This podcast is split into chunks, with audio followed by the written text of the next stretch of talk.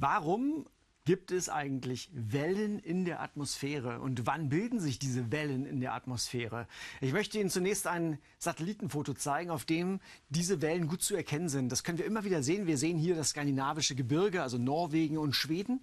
Und wenn Sie genau hinschauen, in diesen Teil dieser Wolken, was hier so gerippt aussieht, das sind Wellen, die also beginnen beim skandinavischen Gebirge und sich dahinter bilden. Und immer da, wo die Welle nach oben geht, die Luftwelle, da bildet sich eine Wolke. Und deshalb können wir das hier sehr schön sehen. Also diese parallelen Wolkenbänder sind ein Anzeichen dafür, dass wir hier eine Wellenstruktur mitten in der Luft, mitten in der Atmosphäre haben. Ist ja schon eigenartig, denn Wellen kennen wir ja eigentlich vom Wasser. Blick auf einen See, Blick auf den Ozean, auf das Meer, da gibt es Wellen.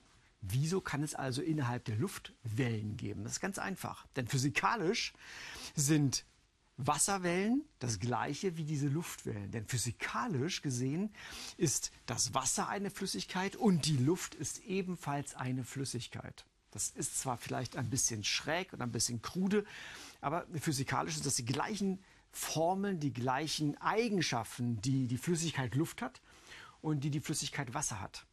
Mit dem Unterschied, dass das Wasser natürlich deutlich schwerer ist. Das Wasser hat eine deutlich höhere Dichte. Das heißt, wir haben hier eine Wellenbildung am Oberrand der schwereren, der dichteren Flüssigkeit, an der Grenze zur leichteren Flüssigkeit. Zurück zur Atmosphäre und zu den atmosphärischen Wellen. Ein typischer Aufbau, die typische, typische Temperaturschichtung innerhalb der Atmosphäre, wenn wir eine Luftmasse haben, ist, dass die Temperatur mit der Höhe mehr oder weniger gleichmäßig abnimmt. Wenn nun in höheren Atmosphärenschichten eine wärmere Luftmasse zugeführt wird, dann steigt irgendwann die Temperatur in der Höhe zumindest kurzzeitig an. Das Ganze nennen wir eine Inversion.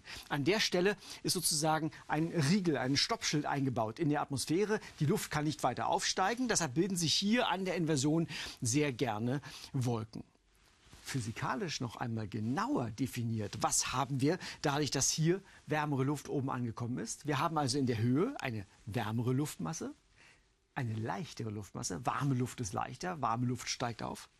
Und am Boden haben wir die kalte, die schwerere Luft. Größere Dichte, geringere Dichte. Im Grunde genommen die gleiche Situation wie an der Wasseroberfläche. Und deshalb können sich eben genau hier an der Grenze zwischen der schwereren, kälteren Luft und der wärmeren, leichteren Luft Wellen bilden. Zurück zu unserem Satellitenbild. Diese Wellenmuster sind also für uns Meteorologen ein deutliches Anzeichen dafür, dass hier in der Höhe Warmluft ankommt.